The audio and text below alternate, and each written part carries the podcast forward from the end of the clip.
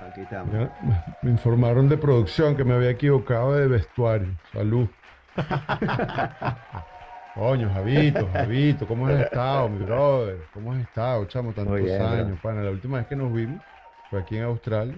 Estaba de gira Exactamente. girando con Stereophonic.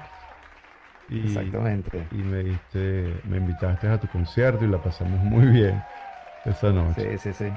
Y después nos fuimos a un bar, estuvimos hablando como hasta, no me acuerdo hasta qué horas de, la, de las madrugadas, haciendo, haciendo el catch up, ¿no? Ahí está una buena foto de eso por ahí. Sí, sí, no, la verdad, muy bonito. Eso es lo, eso es lo lindo de siempre cuando uno está en tour, sobre todo cuando yo estaba en Stereophonics, que, que es como que vas reencontrándote con la diáspora de, de amigos y de gente que está haciendo música. Y, y siempre es bonito conectarse. Lo bonito de eso es que a veces te conectas con gente que nos hace un montón de tiempo y, y es como que los viste ayer, ¿no? Es- sí. Yo buscando los audífonos los tengo en la cabeza. Esto es como yo con los, con los lentes. Yo, Coño, ¿dónde están los lentes? Que no los consigo. Los tengo aquí así.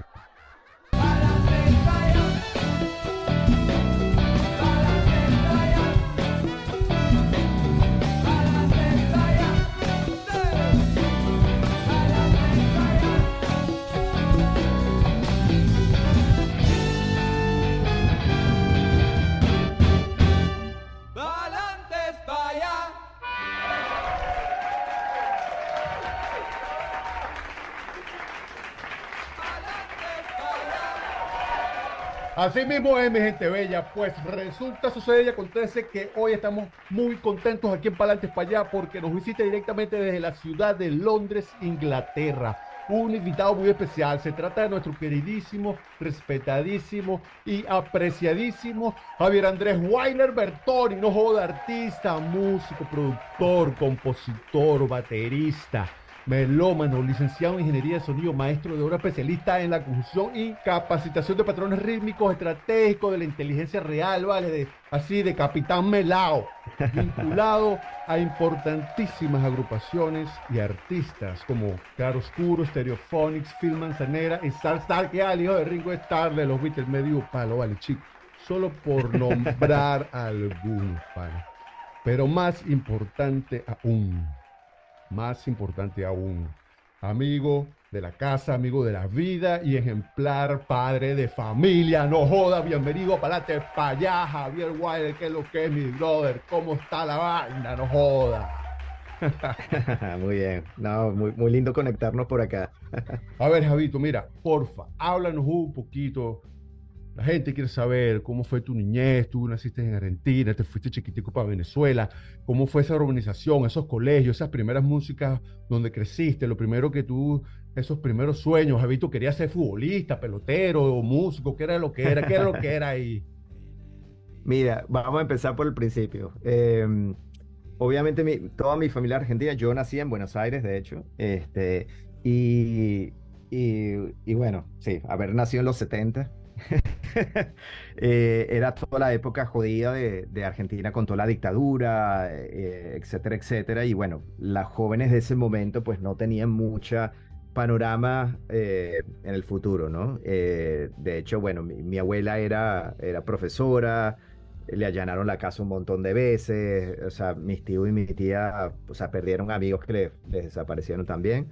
Eh, mi mamá era psicóloga, entonces, claro, eh, con todas las carreras un poco más humanitarias siempre hay un riesgo más de persecución. Mi, papá sí era ingeniero, pero realmente tuvieron la visión de decir, ¿sabes qué? Vámonos de acá con los chicos, vámonos a otro lado, y se abrió la, la gran puerta de Venezuela. Entonces mi papá hizo un viaje exploratorio eh, según un trabajo que tenía potencial y dijo, listo, vámonos para allá. Eh, en los 70, a final de los mediados y finales de los 70 y 80, Venezuela fue eh, un gran colchón de gente, o sea, recibió a todo el mundo con las puertas abiertas de, todos lados del mundo, entre ellos muchísimos argentinos que se fueron a, buscar un- una mejor calidad de vida.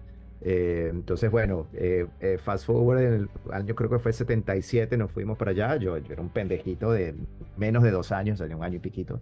Este, y, y básicamente crecí en Venezuela, ¿no?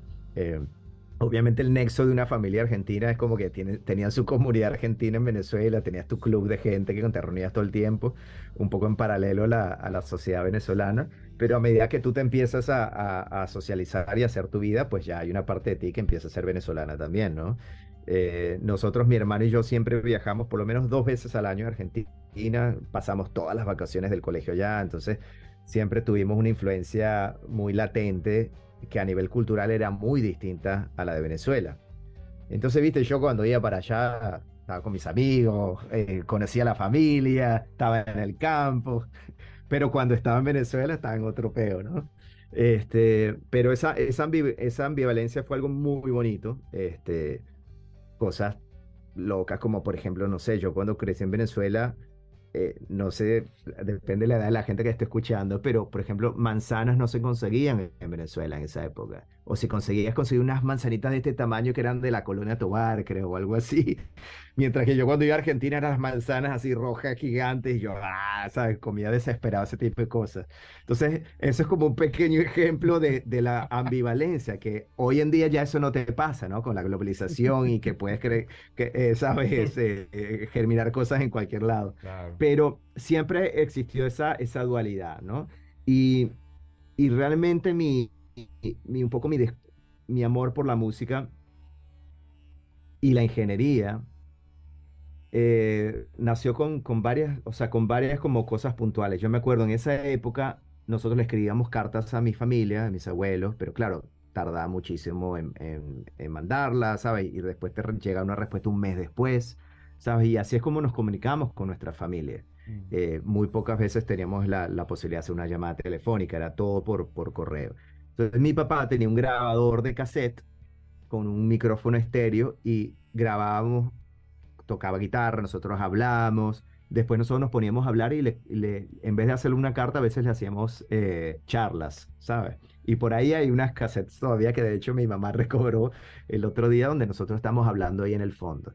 Entonces, esa, esa capacidad de, de utilizar ese medio para comunicarme con la familia siempre me, me llamó mucho la atención, ¿no? Poder grabar algo, y, no es sino hasta hace muy poco que me acordé de eso, que me di cuenta que eso fue una de las cosas que germinó la, la pasión por grabar algo y que sea esa, esa grabación se conecte con alguien en otro lado y, y tenga una eh, conexión emocional, ¿no? Después, mi papá siempre tocaba guitarra en la casa, si bien él eh, no lo hizo profesionalmente, él en los 60 tenía, tuvo un par de bandas en Argentina, eh, el, el, baterista, de hecho, que tocó con él Ricardo, que, que bueno, falleció recientemente, él fue quien me regaló unos pedazos de batería que él tenía de los 60, de una marca argentina de batería que se llamaba CAF. Eh, y eso fue los tres pedazos de batería que yo me llevé a Venezuela por primera vez, porque mi hermano quería empezar a tocar guitarra, fuimos a una tienda en Chacao, me acuerdo, y se compró un Ibáñez como por, ay, no me acuerdo cuánto era en ese momento, pero era bastante barata. Y él se compró la guitarra y me dijo, bueno, ¿por qué no tú tocas batería? ¿no? Entonces, un viaje que hicimos a Argentina, yo le dije, dale, pues, vamos a echarle bola. Y, y, Ricardo me regaló esos tres, esas tres piezas de batería y la empapelamos toda ahí con mi abuelo y me la, me la llevé para Venezuela. Entonces, empecé a echarle bola todos los días con mi hermano y, y yo le dije a mi mamá que yo quería agarrar clases, entonces eh, empecé a hacer clases en, en, en Hemisferio Musical con José Matos ahí en Sabana Grande. Este, que Mato, bueno, después se convirtió en, en, una eminencia en el sentido de prácticamente todos los bateristas venezolanos pasaron por las manos de él en algún momento, o por lo menos estuvieron en su estudio ahí en el, en el sótano de, de la Candelaria, este, tomando clases. Entonces, bueno, hice un mes, dos meses con él ahí, y, y él después le dijo, mire, yo quiero hablar con tu mamá. Entonces le dijo, mira, yo creo que Javier debería venir a hacer clases separadas con algunos de los otros chamos que sí vienen, no, la clase con todo el mundo. Eh, y la verdad que mi mamá tuvo la visión de, decir, ok, échale bola. Yo tenía 13 años en ese momento. Y así fue como empecé a tocar, tocar, tocar. Y, y, bueno, era mi escape. O sea, yo venía del colegio y practicaba, ¿sabes? Cuatro horas, cinco horas. O sea, no paraba de tocar. Entonces mi mamá me ayudó a comprar los primeros hi-hats, después con él compré un rollante, pero yo prácticamente no tuve un rollante sino a los, hasta los 3, 4 meses de, después de haber empezado a tocar, porque no, no tenía con qué. Entonces le compré unas cosas usadas a Mato y con eso empecé a armar la batería. Pero me acuerdo así, o sea, todavía hasta este día, el momento en que me siento en la batería, pongo mi pedal de bombo por primera vez, redoblante y hi-hat. Y esa vaina fue, o sea, fue un cambio, me hizo un cambio en, la cabeza increíble porque es la primera vez que pude coordinar en mi batería tocando las tres cosas, ¿no? Eh, y eso sumado a la relación que tuve con mis abuelos en Argentina. Ellos eran amantes del jazz y yo desde muy chiquito salía en las noches con ellos. Buenos Aires ese entonces culturalmente es una ciudad muy, muy interesante porque te permite ir a obras de teatro, te permite ir a, shows en la noche, o sea, no, es tan, eh, no, no, es, no, te, no te tranca tanto la exposición como capaz es ahora, ¿no? Con las generaciones. Entonces, a mí me encantaba el jazz y a ellos les gustaba mucho el jazz, entonces siempre íbamos a ver que si la, la Creole Jazz Band, o sea, todas como Big Band Jazz que tocaban en el sótano del Café Tortoni que era el legendario Café Tortone, donde Carlos Gardel, o sea, todo el tango se hizo ahí, donde todavía hasta el día de hoy siguen haciendo funciones, pero bueno, eh, ¿cómo se llama? Eh, Cortázar iba para ahí, o sea, era como una especie de, encuentro eh, creativo y hasta el día del sol de hoy, si bien es un sitio más turístico, está intacto, es como eran el sitio donde ellos iban a hablar, ¿no? entonces la parte de arriba ellos hacen como café concerte, cosas de tango, pero abajo en el sótano siempre han hecho otro tipo de conciertos, entre ellos muchísimas bandas de, eh, tradicionales de, Big Band. Y hubo algo que a mí me, también me, hizo un clic muy fuerte, que fui con ellos a ver una banda de, jazz, creo que fue la Creole Jazz Band, de hecho. Y cuando yo me siento en ese auditorio que es para 15 personas, o sea, es como una especie de cavern club de los Beatles así chiquitito. Y me siento así, y esto carajo empieza a tocar y el clarinete, el saxofón, ¿sabes? El oboe, la batería, eh, fue como una energía de volumen que yo me quedé así y es, es como que atravesó y dijo, listo, ya está, eh, o sea, este, este ya cayó. Eh, y, y eso fue todos como los puntos, yo creo que los, las cosas que fueron catalizadores de cómo me, yo me enamoro de la música, ¿no? A ver, Javito, y háblanos un poquito de cómo fue esos, esos primeros días ¿Cómo nace Claroscuro? Mi mejor amigo de ese entonces me introdujo a, Carlos, que era su vecino.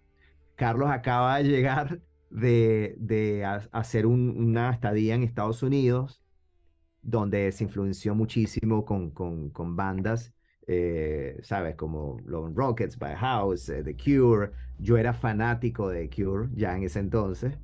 Y, y como que nos conectamos y él dijo, no, no, tienes que conocer a Carlos. Y él, bueno, me, eh, más viejo me llevaba tres años en ese entonces. Y, pero él se había comprado una guitarra, una Stratocaster eh, mexicana y tenía un amplificadorcito. Y, y nos, como que nos conectó. Yo en ese entonces venía llameando con un amigo eh, del colegio, pero Carlos y yo hicimos como fue, o sea, una amistad inseparable porque es esa época donde, donde tú necesitas como un sentido de pertenencia, algo como darle sentido a esto que tienes ambivalente en la casa, porque en la cabeza, porque claro, tú vas al colegio y, está todo bien, pero ya era claro que a mí había algo con la música que yo sabía que eso es lo que yo quería hacer, ¿no? No sabía cómo carajo lo iba a hacer, pero sabía que había un grado de conexión muy profundo con lo que me hacía sentir el proceso de poder tocar la música. Eh, hicimos audiciones y, ahí fue donde, donde nos dimos cuenta que Miguel era el tipo a nivel de, la conexión también, ¿no? Eh, y fue una audición muy cómica porque él vino con una amiga y, la, y, me acuerdo que Miguel tenía como una, un aro con una pluma roja, súper excéntrico, todo, todo vestido, este, pero vino con su bajo, todo listo, y Carmen, que era la amiga de él, eh, una chica muy querida, de hecho, eh, dijo un comentario así que, ay, qué bonita esta casa, está bonita como para quemarla. Y esa fue como la introducción a Carmen y a mí que digo, fuck, ok, dale, pues. Y yo era un, carajito, o sea, ¿sabes? Un, chamito de 15 años y que, no importa, vamos a ensayar. Y bueno, y eso fue como el, el, nacimiento, digamos, de, de, Claroscuro, ¿no? Eh, y, de verdad, esa, esa etapa yo la, la, la aprecio con, con muchísimo, muchísimo. O sea, los, los años de formación artística que yo tuve con Claroscuro han sido los, los años de, mayor libertad creativa. Y bueno, mucha gente no entendía lo que estamos haciendo en ese momento, ni nosotros mismos, pero que sí nos divertimos, o sea, hicimos cualquier cantidad de cagadas, pero una etapa muy libre, muy bonito, una hermandad, no solamente con nosotros, eh, donde ensayamos tres, cuatro veces a la semana sin parar en mi casa, estuviésemos o no tuviésemos conciertos, eh, pero para nosotros fue, fue muy bonito todo ese proceso. Y esos, esos primeros momentos son cosas muy, muy mágicas, muy lindas, y eso nunca se olvida. A uno se le olvida porque empieza el ego, empieza la visión, la gente te, te mete mierda en la cabeza y, y, se te olvida la razón por la cual empiezas a hacer música en el primer lugar, ¿no? Este, y, y creo que eso es muy importante y se lo recalco a, todo el mundo que ama o quiere hacer música, es que, ok, no, no te olvides de qué, qué fue cuál es tu historia personal particular que te hizo hacer clic con eso. Porque mira, managers van y vienen, disqueras van y vienen. Lo que queda es tu compromiso con el arte. Y la única manera de uno dejar un legado son esos discos y, es, y esas experiencias en tours que, que, que le tocaste la vida a alguien tocando. Ya después de ahí, no puedes hacer más nada, ¿sabes? O sea, todo lo demás es, pasará lo que pasará. Hay, hay discos increíbles, artistas increíbles que no ven la luz. Y hay gente que tiene la gran suerte de la sincronía de que está en el lugar correcto, etcétera, etcétera. Y, y hubo una época muy bonita eh, eh, en los 90 donde ya empezamos a ser parte del circuito, ya tenemos nuestro disco debut en la calle, eh, empiezas a tocar, los conocemos a ustedes en Transenuance, había un rapport con la gente de seguridad nacional, este, de, después con los chicos de, bueno, con, con Octavio y Juanpi, de, que tenían, ya no eran Trasvías, sino eran la nave. Este, los amigos andaban por ahí, este, los amigos empezaron a, los caramelos, exacto, con caramelos. Yo me acuerdo con caramelos, fuimos a los primeros ensayos de ellos, porque Pablo, de hecho, estudiaba con Carlos en el Instituto de Diseño de Caracas. Entonces, había un movimiento muy bonito que si bien las bandas están totalmente haciendo cosas distintas, cada quien está en su peo, ¿no? Estoy seguro que hay 20.000 personas diciendo ahorita, coño, no te acuerdas de tal y tal banda, pero ya van a venir, bueno, eh, la, muy la muy bestia pop, o sea, había, había un... Dermistatú. Dermistatú, por supuesto, bueno, que eso, es, ese, fueron los, los embajadores, embajadores de eso, de verdad, porque ellos, ellos estaban sí. la, tan avanzados sí. al resto de nosotros. Total. En muchas cosas. Era, era nuestra, para eh, mí, era mi banda pilar así, eh, hecha en Venezuela, sin duda. Y, y bueno, hoy en día, sí. hoy en día tiene un situal entre las primeras tres mejores. Porque según, en, en, mi criterio y mi gusto, ¿no? O sea, pues no es una vaina así que uno. Ah, claro. ah. O sea, es un, solamente una no, opinión. Ellos, ellos tenían una, una esencia muy clara y, un, y, un, y una, un compromiso con la música muy, muy, muy valorado. Elena tiene la llave. Así mismo es. Aquí estamos en Palantes para allá, el único programa de humor folclórico venezolano, salud, bienestar, periodismo descentralizado, conspirativo, donde no ocultamos nada. Quien nos visita, el músico argentino venezolano británico Javier Weiler. Para. ¿Ah? ¿Qué nivel? Pues resulta ser que en el año 2001 llega el momento palantes para de Javier Wild. Ese momento donde el pana se dice a sí mismo, mira, tú sabes cómo es la vaina. Ya está bueno, ya, yo mismo soy. Entonces decide simplemente dejarlo todo atrás y emprender una nueva vida, un nuevo proyecto, desde cero y sin comer coba, agarra su cachachá y se va para el coño. Pues llega la hora del autoexilio tierras lejanas, Londres, Inglaterra. ¿Cómo fue eso, Javi? ¿Qué pasó ahí? Bueno, eh, fue en el 2000, ¿ah? ¿eh? no el 2001. El 2000 fue que, que, que, me fui. Pero yo creo que era algo que estaba empezando a, a cocinarse en la cabeza.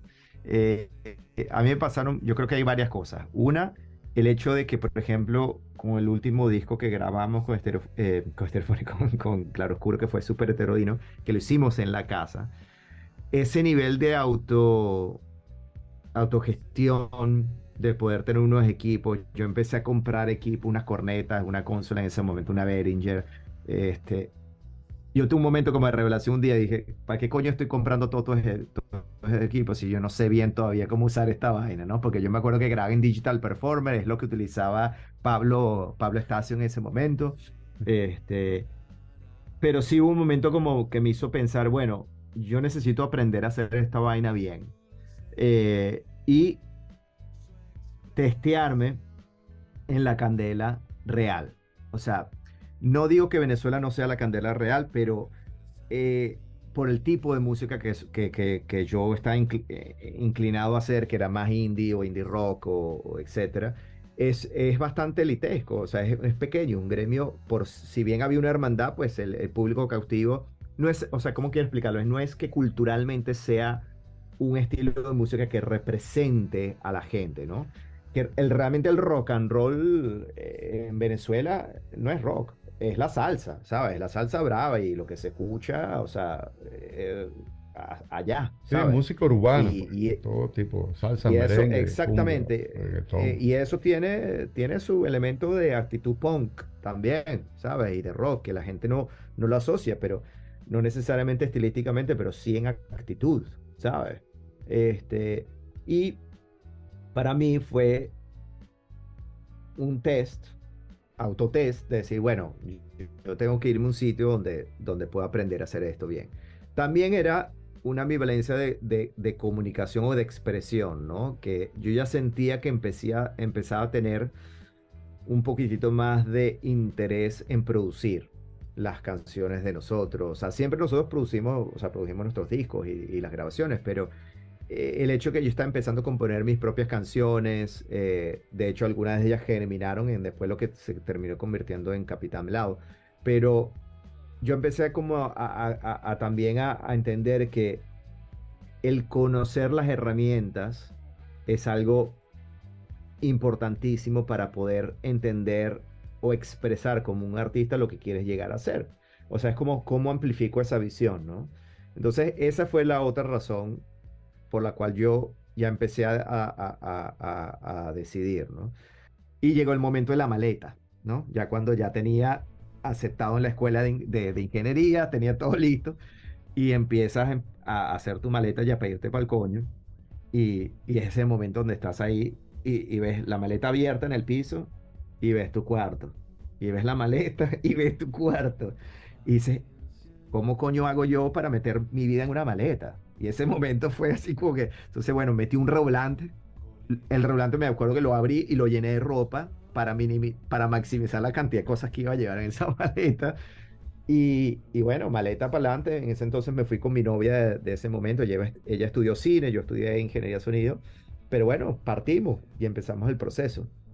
Y bueno, ya empezó la búsqueda, ¿no? En, ese, en ese primer año yo, yo toqué con amigos, hice jams, o sea, como que trataba como a, a mezclarme un poco en la, en, la, en, lo que estaba pasando, pero de una manera muy, muy inocente y, muy pequeña porque yo estaba estudiando ingeniería de sonido eh, bastante intenso, ¿no? O sea, nosotros teníamos clases en las mañanas y en las tardes y las noches teníamos todas las prácticas. Entonces, en ese entonces la escuela de ingeniería de sonido que, que ya ha evolucionado a otro formato ahora, era, era bastante interesante. Te dan slots de prácticos de dos horas, pero tenés que hacerlo en dupla. Entonces trabajas con otra persona y hacías cuatro horas. Entonces, por ejemplo, era, era la primera vez que yo había tocado una NIV, una consola NIV, una, una SSL. En Venezuela no existían esas consolas.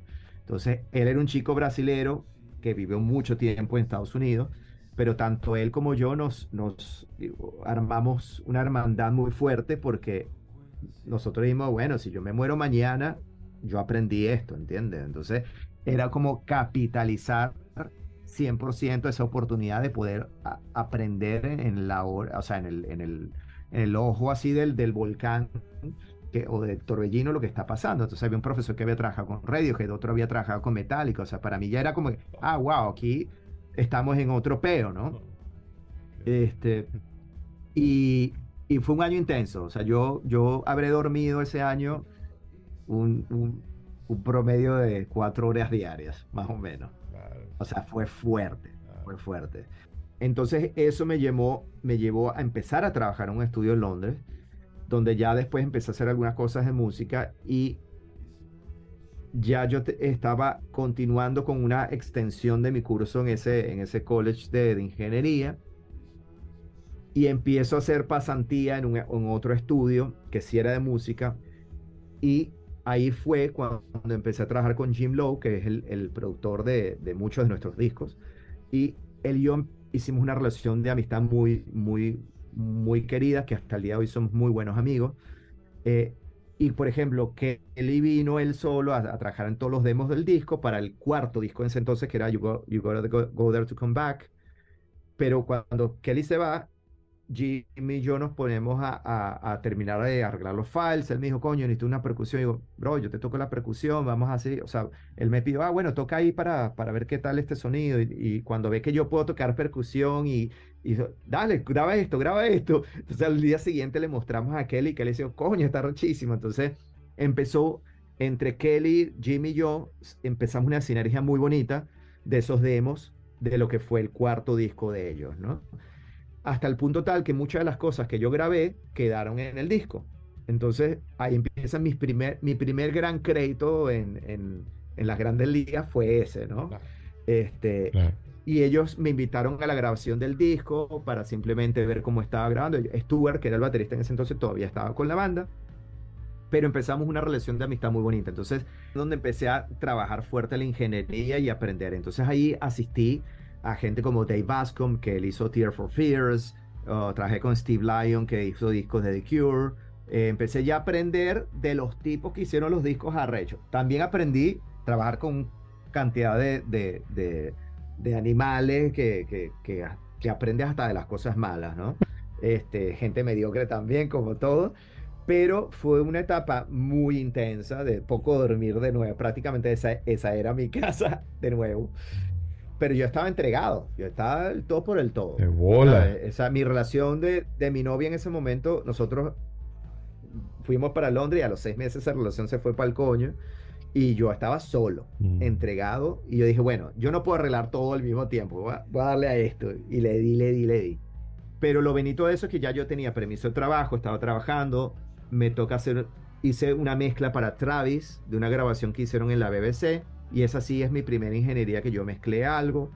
Este, entonces empecé a, paulatinamente escalar, digamos, las, los, la, el nivel, ¿no? Digamos, en el, estudio. Y, eh, terminó manejando el, estudio. Stereophonics vuelve para grabar los demos del quinto disco. En ese entonces ya Stuart no está más en la banda, era Steve Corman que tocaba en Black Rose, era el baterista que los terminó de, digamos, de, terminar ese tour.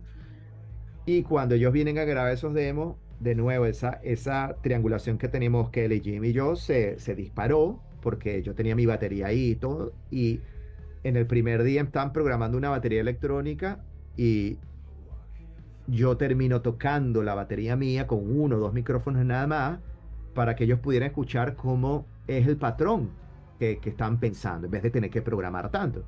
Y la vaina hizo así, entonces Kelly se quedó, ah, toca esto, toca esto. O sea, fast forward, o sea, echa para adelante así un par de horas. Yo estoy tocando en vivo llameando con él las ideas. Él está en el otro cuarto cantando y tocando guitarra en vivo y el ingeniero. Y yo estoy así que, fuck, es Kelly Jones. Y, estoy tocando yo. ¿Qué coño está pasando? y fue hermosísimo. Hicimos 15 canciones en 5 días. Y eso fue el core de lo que fue Language, Sex, Violence, Order a nivel de demos. Entonces nos quedamos todos así él llamó al presidente de la disquera en ese entonces el viernes a escuchar las canciones. A mí me, me, quiso que estuviese ahí en la reunión, o sea, como ahí en la esquina, ¿sabes? Porque yo lo que hacía era té, café, este, y asistía a los ingenieros y, bueno, aprender lo que podía, pero ese era mi rol.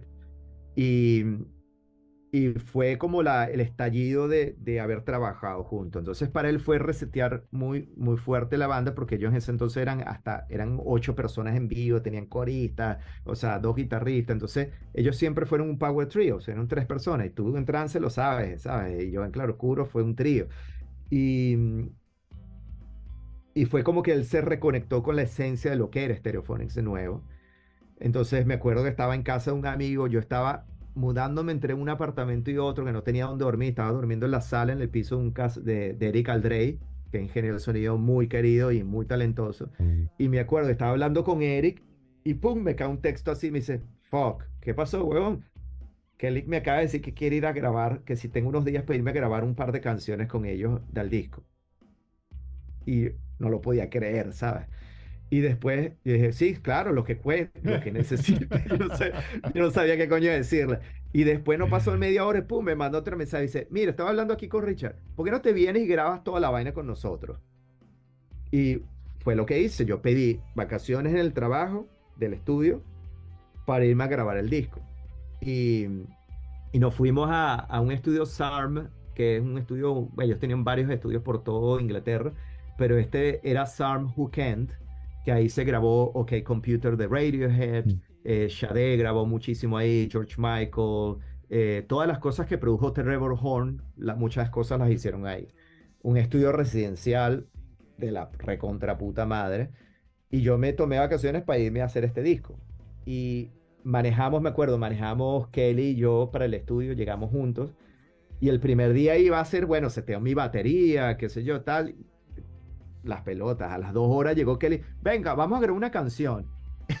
y grabamos, él fue el primer corte que hicimos juntos, fue una canción para un documental de Ian McGregor eh, que se llama The Long Way, The Long Way Down, que es un, básicamente re- hicieron todo el viaje de Che Guevara en la motocicleta y qué sé yo.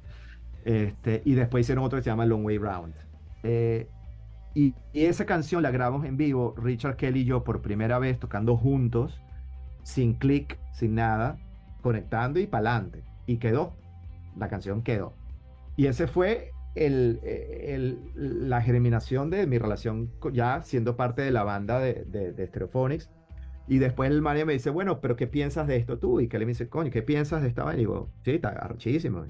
Bueno, ¿qué? Porque es que nosotros que- queremos que, que hagas esto con nosotros. Digo, ¿cómo que hagamos eso? Sí, no, que es que nosotros queremos que te, te unas a la banda. Digo, bueno, ok, dale, vamos a echarle bola. Entonces al día siguiente, bueno, renuncié en el trabajo y fue, fue interesante, o sea, fue, fue muy emocionante ver ese disco de la nada que tú estás grabando sintiendo que algo está pasando, no sabes qué es, pero cuando estábamos grabando Dakota, cuando estábamos grabando Superman, Devil, todas esas canciones, tú decías, wow, o sea, aquí, aquí hay algo, no sabes qué coño es. Y no, era, y no era mojoneamiento y era tampoco, obviamente No, todos, no, los, todos los músicos nosotros pensamos que ese es el mejor disco que estás haciendo en el momento. Y eso hay que ser así, hay que pensar así. Porque si tú no piensas que lo que estás haciendo en el momento no Ah. es lo, lo mejor que has hecho, entonces Ah. no hagas disco. Pero Co- cuando empiezas a ver que ya ese disco ya no es tuyo, porque ya lo mezclaste ya sal- está empezando a salir, pero empiezas a ver una reacción que tú no controlas. Empiezas a ver la radio, empieza, empieza a poner el tema y se empiezan a disparar así, esperar. De- empiezas a ver que estamos agarrando tracción, que estamos pasando a Kylie Minogue, a Madonna, ta, ta, ta, y de pronto, plum, número uno el sencillo y número, disco, el número uno el disco. Verga, esa vaina fue un fiestón, fue divertidísimo. Y, y no paramos de tocar, nos montamos ese tour, duró 18 meses. Fue muy bonito. Entonces ahí lo que para mí fue hermoso fue entender que todos estos años de aprendizaje, de trabajar con las uñas en Venezuela, me dieron una madurez y es como que todo me preparó para ese momento, ¿no? Y, bueno, poder ya estar en la vorágine de grandes ligas, de tocar, hacer un disco, hacer el ciclo del disco donde sales a tocar eso, no paras, lo promocionas, toco, toco, toco, toco, terminas y empiezas otro disco y así. Y así fueron los 10, prácticamente los 10 años que estuve en la banda. O sea, era, cada dos años estamos sacando un disco. O sea, eso no paraba. Con, con, con unos documentales de por medio, un disco en vivo también de por medio. Y fue un aprendizaje muy, muy, muy bonito. Y bueno, eh, conocí a gente, y tuve la oportunidad de conocer y tocar con gente como Paul Weller, ¿sabes? Ronnie Wood, o sea, gente que eran amigos de la casa, que ya tú dices, wow, o sea, ya eh, te, te, te, te pinchas un poco, ¿no? Para hacerse realidad. Pero lo bonito de esto es que eh, compartes con ellos lo mismo que puede compartir contigo, o con Callayo, o con, o con Carlos, o con Miguelito, o sea, estamos hablando de lo mismo. Y, y eso es algo que, que te da una energía muy bonita, porque en vez de empezar que son cuestiones de ínfula, es una cuestión de que le da validez a tus raíces, le da validez a tu formación y le da validez que no importa si, si tu audiencia son cinco personas o son millones, el, sentimiento o la intención es la misma, ¿no? Y, y, estás compartiendo con ellos el mismo grado de, entrega. Es un poco eso como que tú, tú firmas el contrato con el diablo que dice, bueno, listo, ya está, yo voy a hacer música y esto me va a acompañar el resto de mi vida. Hay momentos donde seré más productivo, menos productivo, pero la realidad es que ya está, o sea, no hay vuelta atrás. Está con nosotros, aquí en Palantes para allá, el músico y productor Javier Weiler, echando el cuento como es.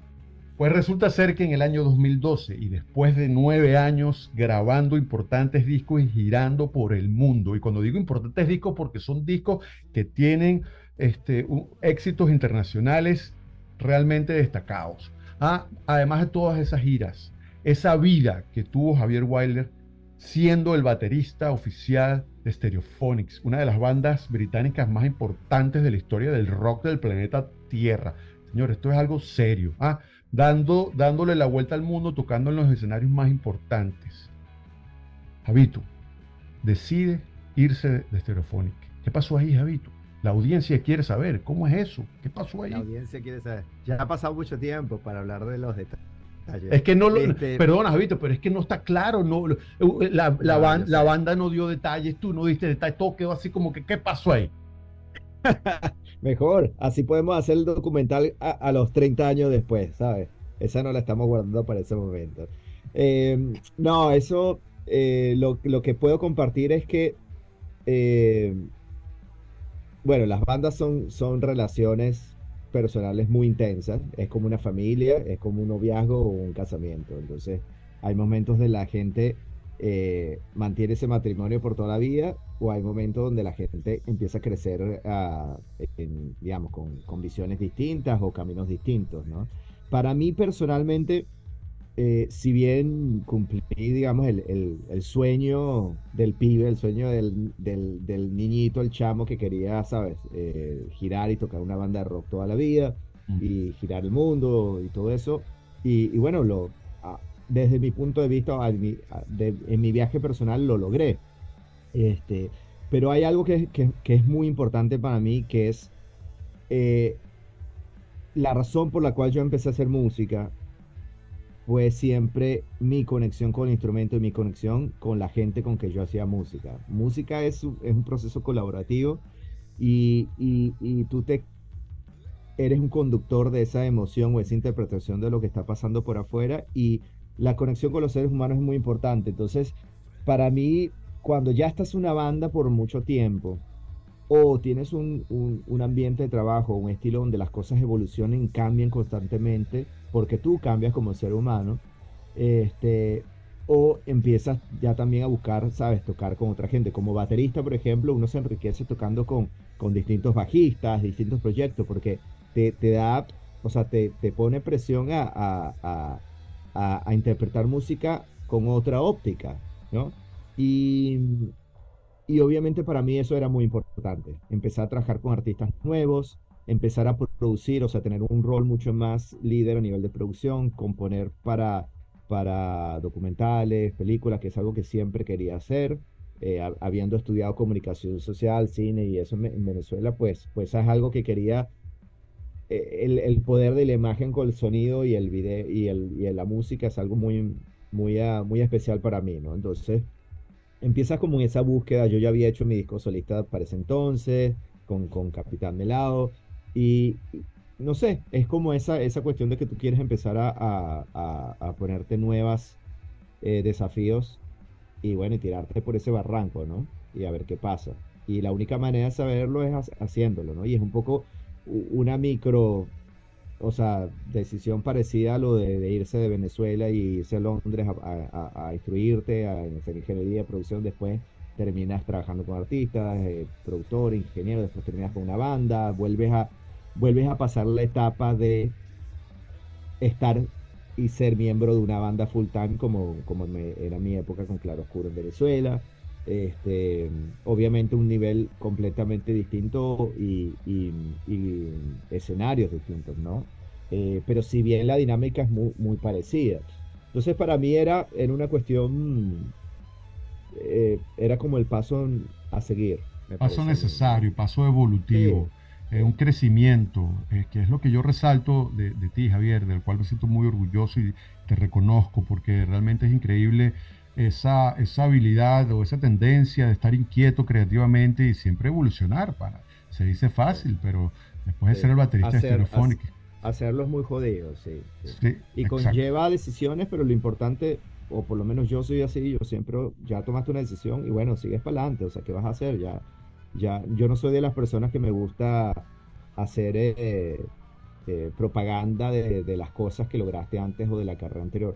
Si bien le, le, tengo mucho respeto y le tengo un cariño y estoy orgulloso de todo lo que he hecho desde mis clases la Candelaria, con Claro Puro, con y la gente que he asistido y he grabado y he mezclado. O sea, para mí todo es parte integral de lo que es uno como ser humano en, en el mundo de la música, ¿sabes? Este, y, y mientras más experiencias puedes agarrar, mejor, me parece a mí, no sé. Y es igual que viajar, a mí me encanta viajar por el mundo, ¿sabes? Y Estereofonix me permitió viajar el mundo bajo la óptica del artista, ¿no? Pero yo sigo viajando dentro de la óptica de, mí como ser humano y conectar con gente.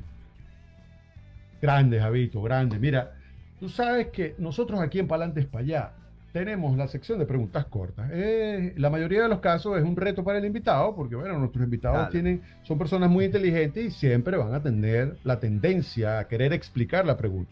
Pero ese es el reto. Ese es el reto. Entonces, para empezar, por ejemplo, tú sabes que nosotros aquí en Palantes para allá tenemos un eslogan que precisamente es Palantes para allá. Tú tienes un eslogan, una frase, un refrán, un mantra, algo que tú repitas para sentirte mejor y estar más positivo. bueno, si, si ven en los créditos de mi disco eh, solista de Capitán de Lado, al final de los créditos dice precisamente Palantes para allá.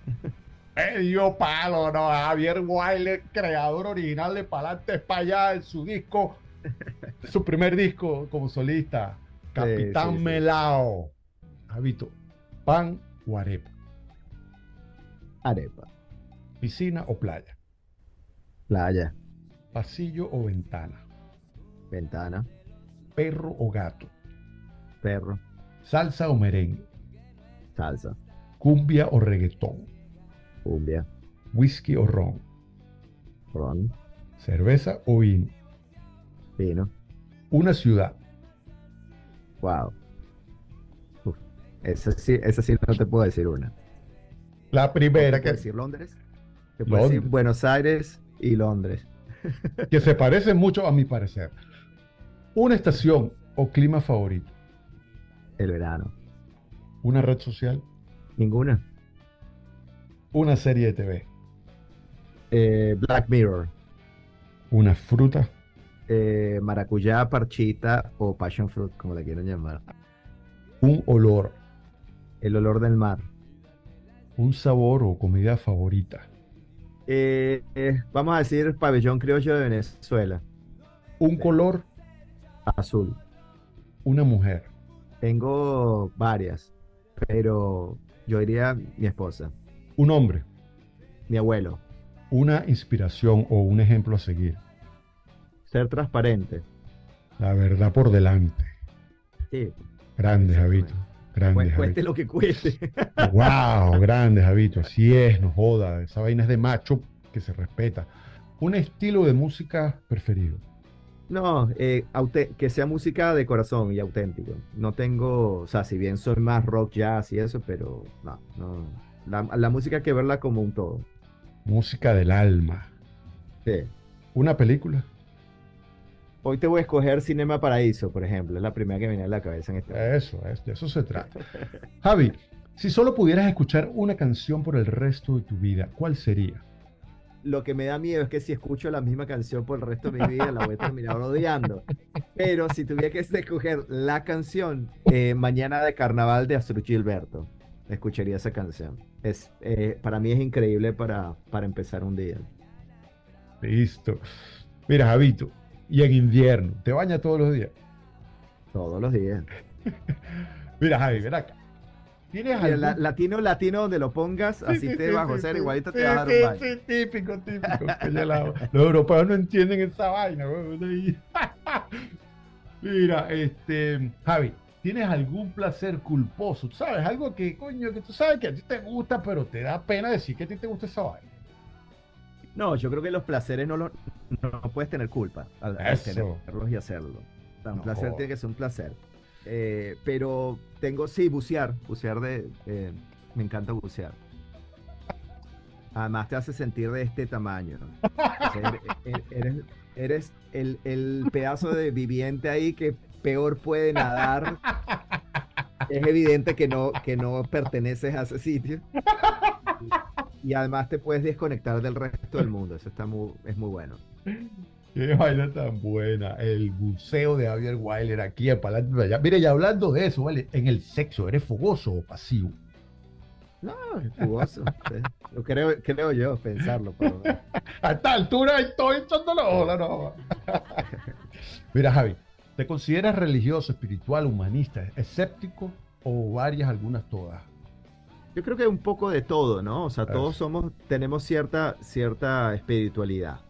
Eh, yo creo que así no creas en una religión, por ejemplo, si eres músico, tienes un, cierto compromiso espiritual con lo que conlleva tocar un instrumento y, compartir eso con gente, e influenciar gente o, tener esa, ese compartir, ¿no?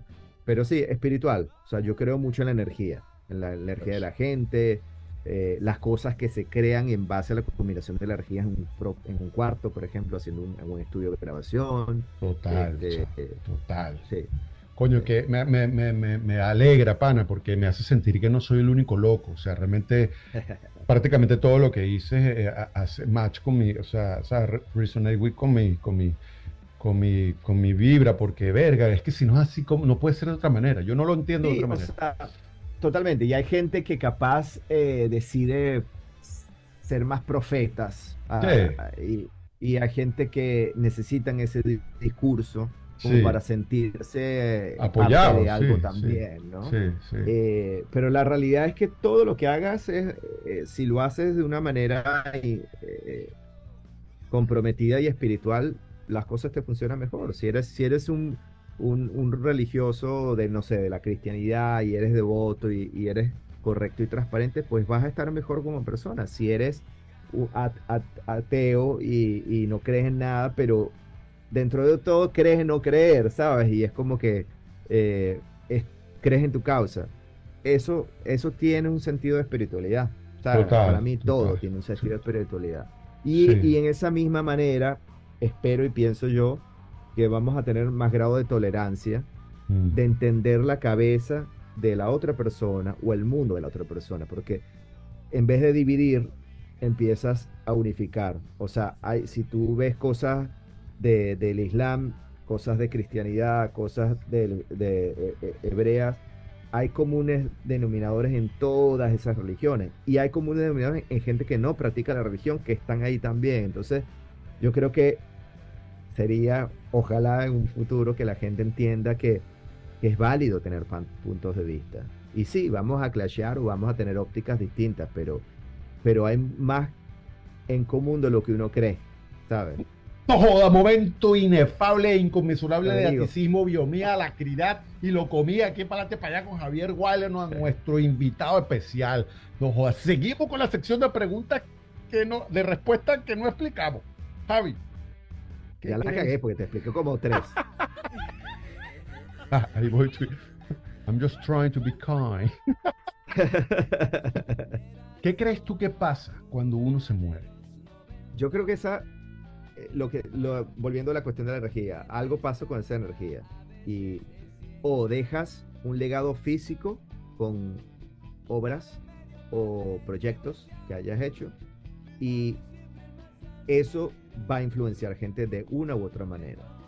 Eh, o dejas un legado espiritual de, esa energía que se pasa en gente. Si tú lograste tocar a la gente de una manera positiva o también negativa, porque es la realidad, eso permea y eso pasa, ¿sabes?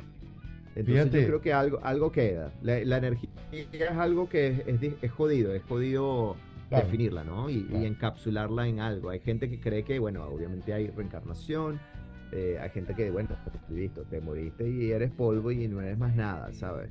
Pero más allá de eso, yo creo que hay algo que nos mueve como seres humanos ahí, que, que algo, eso, eso se va pasando de persona en persona, me parece a mí. Total. Y se dice que las personas te, se acordarán de ti por cómo los hiciste sentir. Sí, Eso es algo muy importante.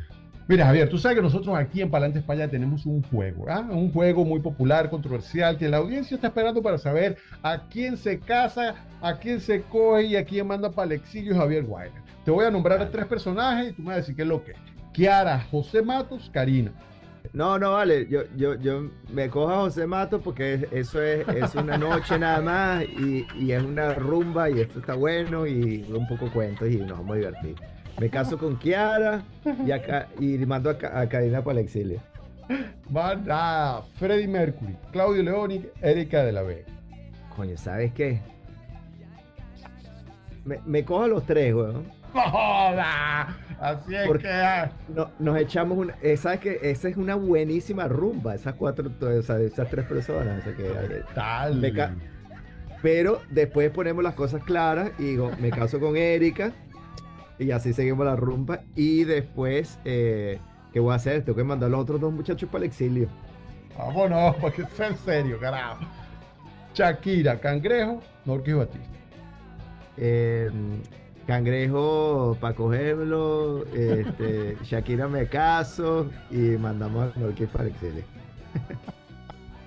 Javier Weiler. En Venezuela, desde finales de los años 50 se han formado importantísimas agrupaciones musicales. Aquí en Palantes Payá le pedimos al invitado que por favor nos nombre una. ¿A cuál nombraría Javier Guay?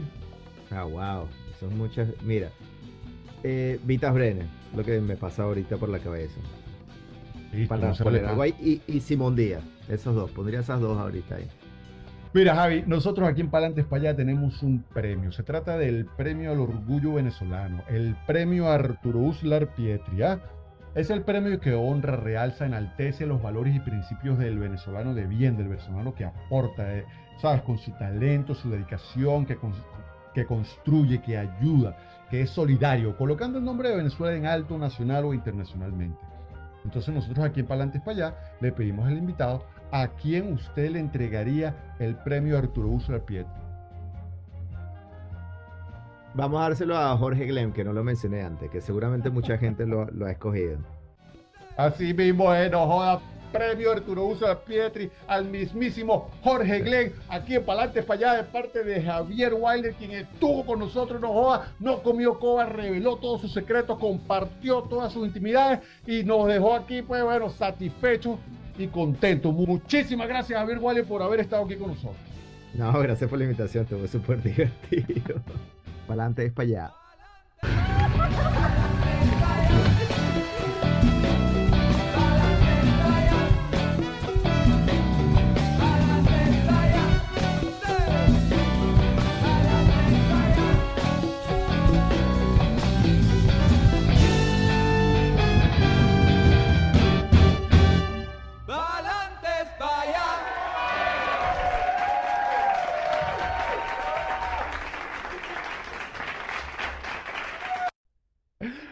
Eso se trata, brother. Ah, bueno, imagínate, eh, siempre será motivo de felicidad verte, encontrarme contigo. Claro, man. Igual, bro.